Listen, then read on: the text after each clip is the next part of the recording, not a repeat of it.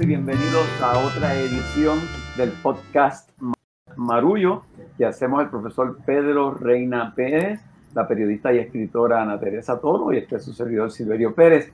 En esta edición y durante esta sesión que hemos estado presentando en las pasadas semanas, eh, en colaboración, lo estamos haciendo en colaboración con la Fundación Puertorriqueña de las Humanidades y hemos estado enfocando en el tema de ciencia y humanidad una conversación muy necesaria en el Puerto Rico de hoy y en la crisis mundial que se vive. Voy a pasar de inmediato con el compañero Pedro Reina Pérez para que presente a nuestro distinguido invitado de este episodio. Como no, Silverio, para mí es un placer darle la bienvenida al doctor Melvin Bonilla Félix, quien es director del Departamento de Pediatría del recinto de Río Piedras, del recinto de Ciencias Médicas de la Universidad de Puerto Rico. Posee una subespecialidad en nefrología y es un prolífico autor de literatura médica. Al presente es miembro de la Academia Americana de Pediatría. Bienvenido, doctor. Mucho gusto, bienvenido y para mí es un honor estar aquí con ustedes. Saludos, doctor. Le habla Ana Teresa Toro por aquí desde Río Grande y orgullosa madre de un bebecito de cinco meses, así que voy a estar muy feliz de recibir algún consejo al final de este diálogo que será muy bien recibido y apreciado. Eh, yo quisiera conversar, eh, comenzar este diálogo con usted partiendo de algo muy fundamental y es obviamente pues, lo evidente, la, la, conversación en torno a la medicina como un saber científico, pero también pensar la medicina como un arte que requiere de mucha imaginación, de mucha destreza y que así ha evolucionado a lo largo de la historia. Eh, yo le comparto que yo tengo una hermana que es oftalmóloga, eh, cirujana oculoplástica y para mí es impresionante ver sus manos que son chiquititas y que tienen una destreza de motor fino, eh, igual que la de cualquier tejedora o mundillista de primer orden. Eh, me hace recordar a mi abuela costurera, me hace recordar a mi abuela santigüera, eh, que son saberes que tienen mucho que ver con la cultura. Entonces se va mezclando la ciencia y el arte en ella, en su historia, en su trasfondo, de una forma muy interesante. Entonces, quiero preguntarle para abrir el diálogo a usted, ¿cómo formar eh, médicos eh, que a su vez cultiven ese aspecto sensible y hasta cierto nivel artístico que sin duda hay en la medicina? E, eso que usted define, ¿verdad? Lo de la ciencia y el arte es lo que siempre se habla de la medicina. Definitivamente que la medicina es una ciencia y es una base científica amplia. Nosotros los médicos todos somos científicos, algunos más que otros que nos dedicamos a investigación, pero todos somos científicos y nuestra formación principal es ciencia. Y la medicina es una ciencia que va cambiando continuamente y el conocimiento en los últimos 50 años, o sea, la explosión de conocimiento es increíble. Yo soy nefrólogo hace ya un tiempito, ¿verdad? Me gradué de, de, pediatría en el 89, nefrología en el 92, así casi 30 años. Y yo eh, siempre cuento que cuando yo fui a coger los, boards de nefrología pediátrica, la subespecialidad por primera vez, pues yo soy muy compulsivo y, preparé este manual con todo el conocimiento que tenía que saber en ese momento y eso nunca lo he, está ahí todavía y cada vez estos exámenes hay que repetirlos cada siete años y cuando yo voy a estudiar, se dice que el conocimiento es más fácil si uno guarda, ¿verdad? No solamente lo que aprendió, sino que cómo lo aprendió. Así que yo vuelvo a mi mismo manual y lo que hago es renovarlo, ¿verdad? Qué cosas ya no son ciertas y es increíble, ¿verdad? Es interesante cómo va cambiando los temas y cómo lo que yo aprendí hace 30 años, que era la ciencia absoluta, en este momento es como, no, no, eso no se hace. Y cómo cosas van evolucionando. Así que esto nos dice que la ciencia es una, o sea, la medicina es una ciencia que va cambiando y por lo tanto nosotros para ser buenos médicos tenemos que estar al tanto de la ciencia, tenemos que ser buenos científicos. Ahora, definitivamente hay, un, hay una parte humanística, hay un arte aquí importantísimo que cada vez reconocemos más que es esencial para los médicos. Yo no puedo tener un médico que sea la persona mejor del mundo y la más humanista, porque si no sabe ciencia, pues yo, aunque sea la persona más buena del mundo, a lo mejor lo quiero de consejero y de amigo, pero no lo quiero de médico si no sabe ciencia. Por el otro lado, definitivamente sabemos que hay médicos que pueden ser el, que saber tener el mejor, la mejor base de conocimiento, pero si no tienen ese arte de tocar el ser humano, de poder eh, llegar a ¿verdad? tener esa sensibilidad, pues no son buenos médicos. Así que, ¿cómo uno hace esto? Lamentablemente, lo que ha pasado por muchos años es que la medicina se ha ido dirigiendo a escoger personas que son buenos científicos, que saben mucho. ¿Por qué? Porque la medicina es bien medida. El, reto grande aquí es que nosotros nos miden en base a exámenes y exámenes estandarizados. Ustedes oyen la historia de la reválida y ahora cada vez es más competitivo. Nosotros, por ejemplo, un, médico típico, un estudiante de medicina que entra a la Escuela de Medicina, a la Universidad de Puerto Rico, a las cuatro, las cuatro escuelas de medicina de aquí, número uno, que todos saben que tiene que ser un estudiante excelente. No es bueno. Estamos hablando que cuando este estudiante empieza la universidad, yo le digo, tú sabes que tiene que sacar todas A y si sacas ves que sean bien pocas, y si sacas ya tu posibilidad van a ser bien pocas de una escuela de medicina. O sea, que es a ese nivel de competitividad. Estamos hablando que el promedio de un joven que entra a la escuela de medicina de ciencias médicas, el GPA, ese promedio, está cerca de 3.7. O sea, estamos hablando de que usted saca una vez de accidente. El examen es un examen súper competitivo, el EMCA. Así que, y esa es una base importante que se utilizan, por ejemplo, en Puerto Rico como el número uno para poder entrar a la escuela de medicina. ¿Y por qué uno hace eso? Porque esos estudiantes cuando entran a la escuela de medicina tienen que seguir cogiendo exámenes. Y se sabe que la nota que sacó en ese primer examen para entrar a la escuela de medicina predice cuán bien sale en los exámenes aquí. Y a mí como escuela de medicina me evalúan si mis estudiantes pasan exámenes. O sea que aquí hay una presión de que esa base de conocimiento es extremadamente importante para que ese estudiante sea exitoso, porque el estudiante puede ser el corazón mejor del mundo, pero si no me pasa cuando entré a la escuela de medicina, que para llegar de segundo a tercer año hay que pasar lo que decimos en el step one del, del USMLE, del examen norteamericano, que es lo que se utiliza en Puerto Rico para medicina, pues la escuela de medicina entra en problemas, él entra en problemas académicos. Así que esa presión está bien fuerte. Ahora, ¿Cómo uno dentro de eso se asegura que yo no tengo un grupo de científicos que no tienen sensibilidad? En los últimos años, la misma escuela de medicina y el mismo ENCA reconoció que las humanidades son importantes, así que hay un componente ahora de humanidades médicas en este examen. Y esto es reciente, estamos hablando posiblemente de cinco años. los estudiantes existen en la Universidad de Puerto Rico cursos de humanidades médicas. Y cada vez más se le está diciendo a ese estudiante, mira, es importante esta parte que no es científica, ¿verdad? Y por ejemplo, y el examen, el Step One del USMLE, el que toma el estudiante para poder pasar de segundo a tercer año de medicina ya en la escuela de medicina, en este momento una de las cosas que se han hecho es que esa nota de ese examen define definía, o sea, no solamente pasarlo, cuán bien yo salgo, por ejemplo, el que su hermana sea oftalmóloga es porque ella tiene que haber sacado muy buena nota, porque oftalmología es una de las eh, áreas más competitivas. Ningún estudiante que no haya salido, pero como en la 90 de ese examen, se le ocurre que tiene una posibilidad seria de entrar a una, una residencia como oftalmología.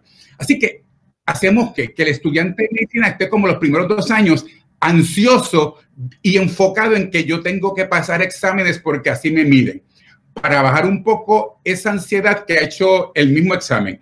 De este año en adelante no va a haber una nota, va a haber solamente pasé o no pasé, para quitar un poco la presión y que cuando las mismas residencias utilicen ese examen no haya tanta competencia de que es el número y que el estudiante se dedique a que yo tengo que aprender medicina, no porque tengo que pasar un examen, sino porque es un conocimiento que yo quiero aprender, que yo necesito saber.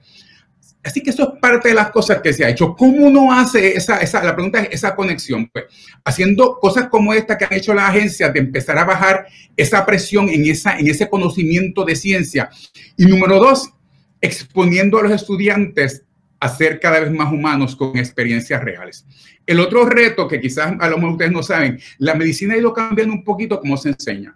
Cuando yo estudié medicina hace unos cuantos añitos atrás, más de 30 años, desde los primeros años uno empezaba, cuando uno iba a aprender a examinar un, paciente, yo iba a un paciente real y yo iba al hospital y yo tenía que tocar un paciente. Nuestros estudiantes de medicina los primeros dos años tienen laboratorios de simulación y, se, y están lo que se llaman pacientes estandarizados. Son actores que se les paga para que ah, simulen el síntoma, sepan el historial y ellos hasta saben evaluar un paciente. Si yo tengo dolor de pecho, el estudiante me a preguntar dónde es, si es un dolor pulsante, cuánto dura, si sudo, si se me corre.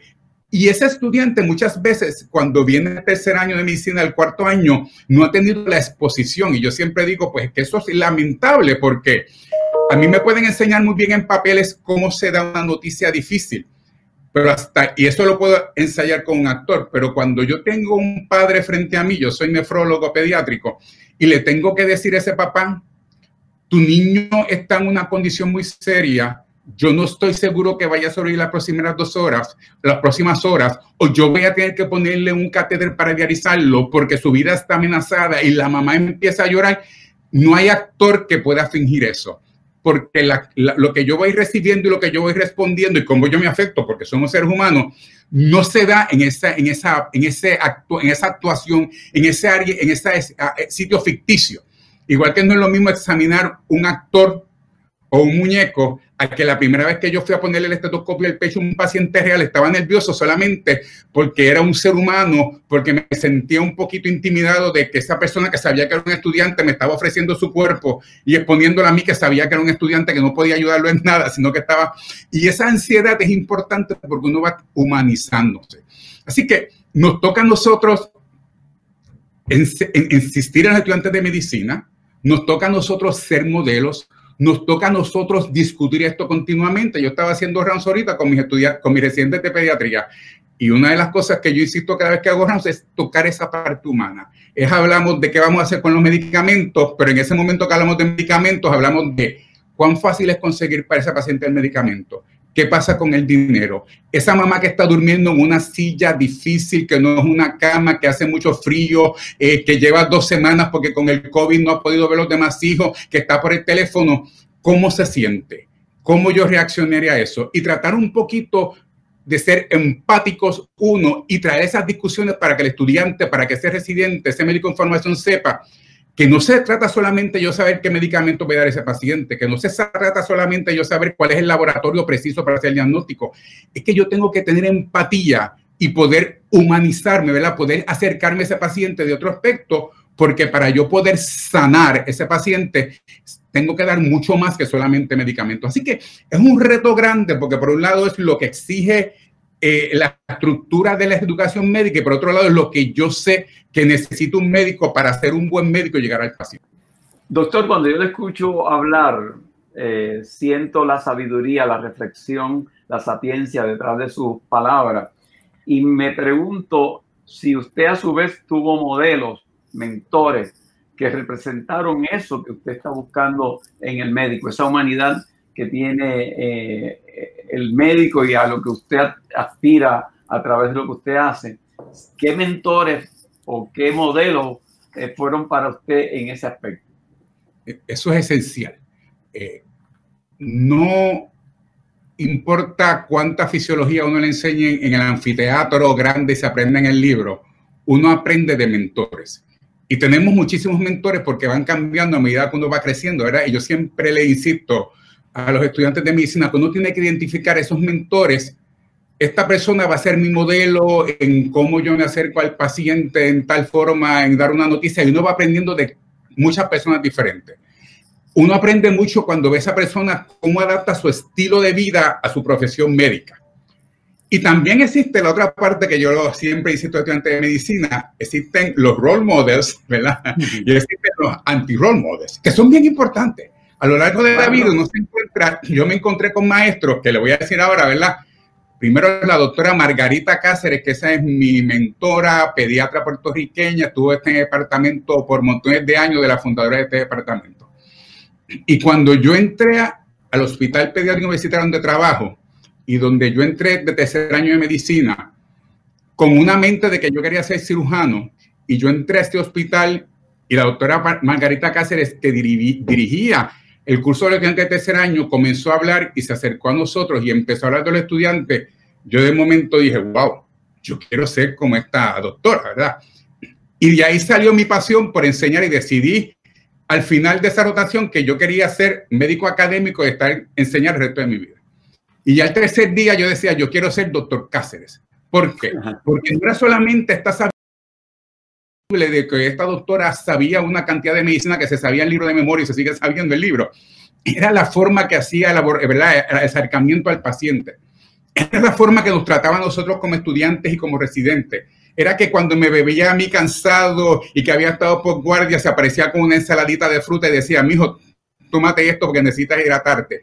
Y uno pensaba entender que detrás de esta mujer que sabía tanta medicina había un ser humano especial. Era que cuando había un paciente difícil y esa familia estaba ansiosa y había que una noticia, ella inmediatamente decía, tienes que organizar una reunión familiar y nos íbamos a un sitio con toda la familia y nos íbamos a hablar y hablar de ese paciente, cómo usted se siente, qué usted espera y a dedicarle tiempo para poder traducir toda esa información médica de una forma entendible y de una forma humana. Así que esa doctora Margarita Cáceres, esta persona que yo adoro y que todavía está allí viva y que de vez en cuando le damos los cursos, hizo que yo entendiera que yo quería ser pediatra y que yo quería enseñar. Cuando yo entré en nefrología pediátrica, yo hice nefrología en Washington University, St. Louis Children's Hospital, y allí estaba la directora que se llama la doctora Bárbara Cole. Y la doctora Bárbara Cole es mi otro rol modelo grandísimo. Una científica de primera, una, había descrito un montón de cosas, era en ese momento la presidenta de la Sociedad Americana de Nefrología Pediátrica, o sea, era eh, top, top en su mundo. Y yo iba un poco intimidado, ¿verdad? Como yo hablo con esta persona y con el formalismo de Puerto Rico, la persona, lo primero que dice cuando llego es, yo soy Bárbara. A mí no me dicen, no me tienes que decir doctora Cole, yo soy Bárbara. Y empezar a hablarle de su primer nombre era como, ¿cómo es posible, verdad, que esta persona sea tan accesible? Y yo aprendí de esa persona una experiencia que voy a contar brevemente. Tuvimos un paciente, un bebé, con una condición, se llama niño poliquístico, y esa mamá había perdido ya dos niños con la misma condición.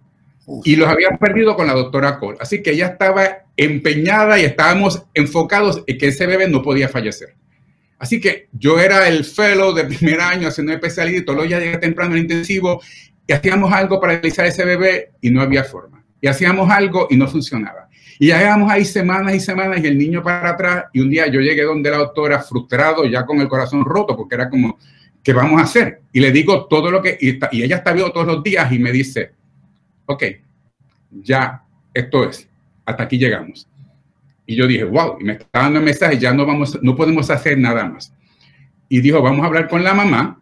Y yo me fui detrás, ¿verdad? Porque como uno de esta noticia, ahí está doctora Bárbara Cole, la doctora Bárbara Cole se le acercó, le echó el brazo, le empezó a hablar en el oído mientras yo estaba aquí de esquina mirando y empezó a llorar la mamá y empezaron a llorar las dos. Y yo obviamente en una esquina igual, ¿verdad? Pero a llorar y a llorar y a llorar. Y yo para mí fue una sorpresa porque yo dije, wow, yo puedo llorar, ¿verdad? Porque a mí me habían enseñado, los médicos no lloran. Y yo decía, si yo me, me, aguanto la ganas de llorar y he vivido aguantándome las ganas de llorar frente a como esto, ¿cómo es posible que yo, ella está llorando, ¿verdad? Y ahí entendí que no era malo para un médico demostrar su humanismo, ¿verdad? Y esta persona se convirtió en un rol modelo. Y a mí me pasa continuamente, yo soy un llorón, ¿verdad? Yo tengo un gran amigo que dice que es de lágrima fácil. Una buena, yo, yo no puedo, ¿verdad? Este, lo heredé de mi padre. Y a mí se me hacía tan difícil. Y una vez me pasó hace 15 años, cerca de 15 años en Puerto Rico, con un paciente que yo quería mucho y la familia. Y me llaman a mitad de noche, el niño está en un arresto cardiorrespiratorio, yo me monto en el carro desesperado, llegamos, 15, 20 minutos, media recitándolo y fallece. Y cuando ah, yo estaba destruido, o sea, yo estaba destruido, yo, o sea, yo honestamente estaba tan, no puedo decir como los padres, pero estaba destruido. Cuando yo vi a ese papá, yo no pude hacer otra cosa que abrazarlo y empezar a llorar y a llorar y a llorar y a llorar. Y a llorar con la mamá y yo en una esquina sentarme a llorar. Un año más tarde, ese papá se me acercó a mí y me dice, doctor, usted no sabe lo que significó para mí verlo llorando.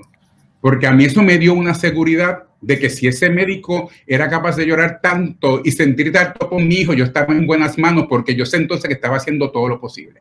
Así que aquí hay una parte humanista que a nosotros médicos nos han dicho, tú no puedes expresar tu humanidad. Hay un libro fantástico que se lo recomiendo para que lo lean, se llama In Shock. Eh, y yo lo utilizo cuando hablo con de ética y le doy la clase de humanismo a los estudiantes de primer año. Y es una, una, una eh, médico joven eh, de cuidado crítico que está a punto de morir y se va en shock. Y ella hace un análisis perfecto de cómo los médicos nos educan para no ser humanos, pero exigimos que sean humanos. El médico entra a primer año de medicina y le ponen un cadáver al frente para que lo utilice como su muñeco de anatomía, pero es un cadáver, es una persona que tuvo una vida, que hay una historia detrás, pero uno de momento para poder hacer ese abordaje y para hacer frente a eso, uno empieza a sentirlo como que esto es un muñeco, pero no es un muñeco. Y nos dice, entonces, ¿cómo tú quieres que esta persona sea humana si le estás diciendo, esto es un ser humano, pero estás mirando músculos y nervios y órganos y no le estás hablando de la historia que hay detrás de ese ser humano? Después llegamos a la escuela, de, a, las clínicas y le dicen al cirujano, tú tienes que operar por seis horas una cirugía. Durante seis horas no te puede cansar los pies, no te puede dar hambre, no te pueden ganas de orinar, no te puedes mover. Esas son necesidades fisiológicas. Los seres humanos tenemos derecho a eso, pero le están diciendo al médico, si tú tienes, si tienes, sientes algo de eso, no eres bueno. Después le dicen al estudiante de medicina, no te identifiques porque no te puedes poner débil, no puedes llorar, le tienes que encontrar fortaleza. Y tú está diciendo, no puedes llorar. Esas son condiciones humanas. Así que le estamos diciendo al estudiante de medicina, Tú no puedes dormir, tienes que estudiar, no te puede dar sueño. A mí, yo recuerdo en una guardia que yo estuve agotado en la mañana y me quedé dormido en la mañana. Ya cuando fui a descansar, me llamaron a la enfermera y no desperté. Y la doctora, la tending que me, ¿verdad? En la mañana, yo adoro y la sigo adorando, ¿verdad? Pero me despertó y me dijo, doctor, lo llamaron y yo, ay, doctora, perdón, es que estaba cansado y me dijo, el cansancio es mental. Y eso es lo que le enseñan a uno. Entonces, esta, este, este libro que le digo, le decían eso mismo, ¿cómo yo quiero que el médico sea humano si lo he educado como una persona que es un robot? Si lo he educado como una persona que no puede sentir, que no puede tener necesidades fisiológicas.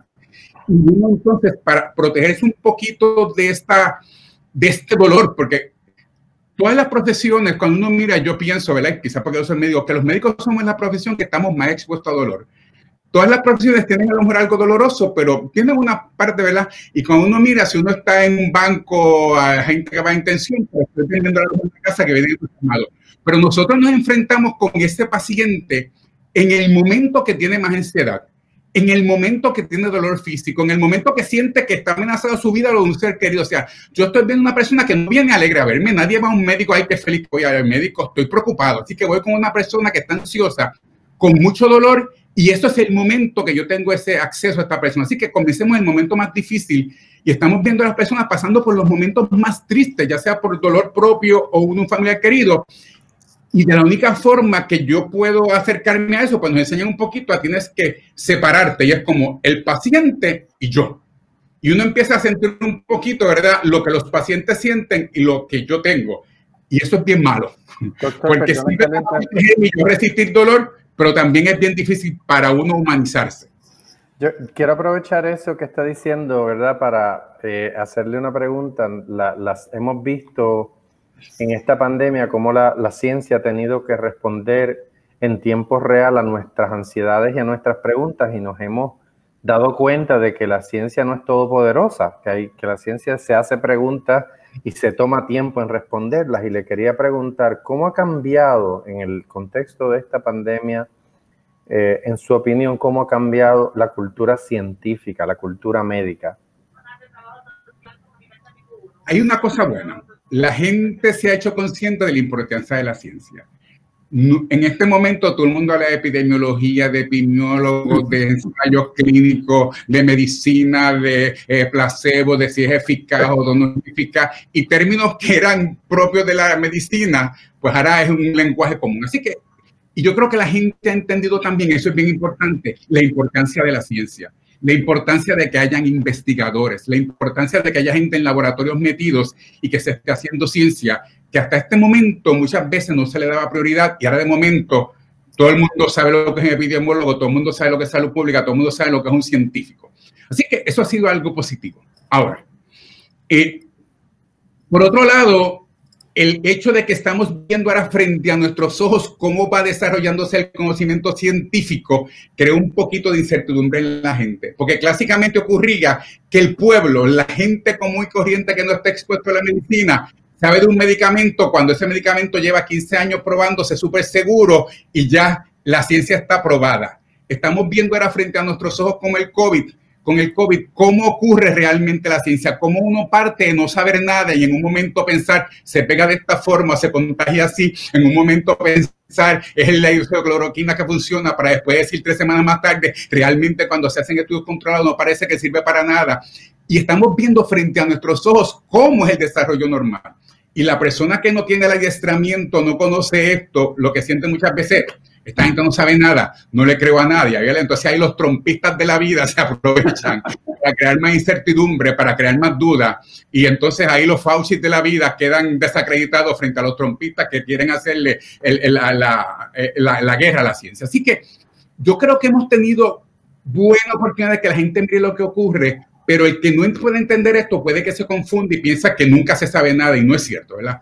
Eh, la ciencia está muy bien definida, definida. Yo creo que esta pandemia ha ayudado muchísimo a entender esta importancia de la ciencia, a la gente entender la importancia de que se dé y también un poquito entender la importancia que es que esto se dé con un propósito humanístico, con un propósito que vaya directo al paciente. Porque ese es difícil la ciencia comienza para muchas cosas desde una molécula en un laboratorio y se va a traducir a lo mejor a un, animal experimental, que fue lo que yo hice mucho, mucho tiempo los primeros años de mi vida como científico. Y después se va a mover el paciente. Ahora estamos hablando cómo esta vacuna se está probando, pero cómo hay efectos secundarios, cómo nos va a tomar meses saber qué es adecuada y cómo después vamos a saber que es adecuada y nos protege a lo mejor por años, pero saber si nos da protección de toda la vida nos va a tomar muchísimos años más saberlo. Así que nos ha hecho ver realmente ¿verdad? cómo se desarrolla esto y mirar todas las demás fuerzas también que, que, inciden en la ciencia, porque estamos viendo las presiones políticas, cómo los políticos quieren hacer presión en la ciencia, no por el beneficio de la ciencia, sino por su interés político, el interés económico, cómo los mogules de estas compañías farmacéuticas están como desesperados, no necesariamente porque quieren hacer bien a la humanidad, porque saben que el que tire la vacuna se va a hacer billonario, porque se va a, hacer, se va a distribuir por todo el mundo y va a tener una producción increíble.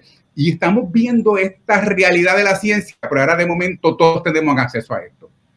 Sí, doctor, pensando en eso mismo, en, en las fuerzas que hay de un lado y del otro, pero también en la necesidad de, tender puentes de colaboración. Una cosa que nos llama la atención es que habiendo cuatro facultades de medicina en Puerto Rico eh, y trayendo esta conversación a, nuestro contexto puertorriqueño, no hemos visto necesariamente un, un, esfuerzo colaborativo, concertado de esas cuatro facultades de medicina por participar en la discusión pública en torno al tema. Eh, ¿qué, reflexión le merece esto? ¿A qué se debe? Bueno, ha habido movimiento, ¿verdad? Y vamos a ver qué se ha habido. La Escuela, por ejemplo, de Salud Pública de Ponce, sabemos que hay, se ha movido y ha hecho estudios en algunos pueblos y ha estado trabajando y ha desarrollado un sistema de vigilancia y el famoso Task ¿verdad? Era donde la mayor parte, no todo, pero la mayor parte era Facultad de Ciencias Médicas, tanto epidemiólogo de salud pública como Facultad de la Escuela de Medicina. Ahora, también todos hemos visto lamentablemente lo que ha pasado con el Task las cosas sí buenas que podemos reconocer y como las cosas malas que ocurrieron con el Task Y a la pregunta de por qué son esta colaboración, lamentablemente, y para ser honesto, pues yo creo que en Puerto Rico la politización de todo. Y es, es terrible, ¿verdad? Pero yo creo que es lo que posiblemente uno vio con el Task Force, un, un, un ejercicio que nos entusiasmó a todos que yo genuinamente me, me, puse tan emocionado. El mismo día que salió el Task empecé a textear a la gente porque no había de pediatría, ¿quién vamos a poner? Ta, Y de momento yo mismo fui el primer crítico, yo mismo fui el primer frustrado, yo mismo fui el que me sentí tan desanimado y tan desilusionado con esta idea. Y en Puerto Rico, lamentablemente, yo creo que la política, la política partidista, se mete en todo esto y daña. Y daña estos esfuerzos que podrían ser genuinos. Y eso yo creo que ha impedido que las mismas facultades no puedan moverse. Tenemos científicos y vemos la entrevista que cada rato se hacen a científicos que están allí calladitos en su escuela de medicina dando opiniones, pero posiblemente muchas veces vemos que el que tiene el micrófono en la mano, y yo lo digo aquí con toda, ¿verdad? con toda honestidad, a veces yo de momento digo, pero ¿qué hace? Cuando esto del TASFOR empezó, yo soy el director del departamento de pediatría y me llamaron cuando yo dije, mira, ya hace falta un pediatra y me dijeron, pues doctor, este, vente a este, a este task Y yo dije, mira, yo soy nefrólogo pediátrico. Yo no tengo el expertise epidemiólogo. Yo pues, soy pediatra, pero soy nefrólogo. Y esa es mi concentración. ¿Por qué no buscamos la persona que tenga esa expertise? Hablamos con los infectólogos de aquí y eventualmente decimos, porque la doctora Quiñones, que es el director médico que está en el hospital pediátrico y que tenemos la conexión y que es pediatra general, era la persona idónea que con mucho asesoramiento podía servirnos y eso hicimos. Pero lamentablemente eso no ocurre en todo el mundo, porque el Tazor era un buen momento para usted salir en la prensa y hubo mucho protagonismo, lamentablemente. Así que vimos algunas personas que no tenían ningún expertise de lo que estaban hablando, pero quisieron estar allí. Igual vemos médicos que están continuamente en las redes sociales que no saben nada de epidemiología, que no saben nada de infectología, que yo no me atrevo a abrir la boca a hablar de esto porque este, no es mi expertise y están dando opiniones porque es un buen momento para ser protagónico. Así que yo creo que esto requiere un poquito de humildad de la gente y decir, en este momento necesitamos que los que saben de verdad se pongan al servicio para que la gente se beneficie, no necesariamente protagonismo, y que los políticos se echen un poquito al lado y decir, los científicos tienen que hablar por el bienestar del pueblo, no para quedar bien ante el pueblo porque me puede dar votos. Porque lamentablemente entonces ocurren cosas como las que han ocurrido, que todavía acabamos de disolver el, el task force y la controversia grande es porque se destruyó, si lo que el Task quería es lo que la gobernadora dijo, y nunca, y uno se queda con esa incertidumbre y todos nos quedamos con esta sensación de que nos han estado engañando. Aquí no sabemos lo que pasó. Así que, ¿por qué no se ha dado esta concertación? Yo creo porque no la permitieron. Yo creo porque de la única forma que se podía dar es si la escuela de medicina nos decía, vamos nosotros a hacerlo sin que el gobierno se ponga en el medio, pero lamentablemente el que tiene el poder, el que tiene acceso, el que puede hacer política pública para que se establezcan las normas del gobierno, y si no hay una voluntad buena del gobierno de que sea realmente la política pública que ayude al pueblo, sino la política pública que me ayude a proyectar una imagen positiva, no vamos a ser exitosos nunca y lamentablemente ese es el gran pecado en Puerto Rico, ¿verdad? Nuestro gran. Me parece que, que usted ha contestado implícitamente la pregunta que yo tenía, que es entonces, ¿cuál es su recomendación para enfrentar esta epidemia de la cual todavía no hemos salido? Y me parece que, que veo en usted la preocupación de que no solamente se atienda la voz de la ciencia, pero que esa voz de la ciencia sea la voz que pueda estar preparada para hacer los, las recomendaciones pertinentes y que las decisiones en cierta forma no estén tan permeadas por la política, el momento político, sino realmente por lo que necesita la gente.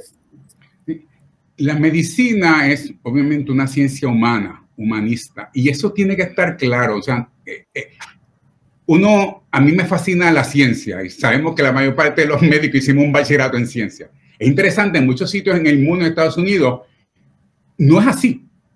En muchos sitios en Estados Unidos en el mundo, la gente hace un bachillerato en humanidades. Por ejemplo, yo, cuando, yo tuve siete años de facultad en la Universidad de Texas en Houston, en la Escuela de Medicina. Y fui facultad allí, fueron mi, fue mi primer trabajo de nefrólogo y fui miembro del comité de admisiones por muchos años.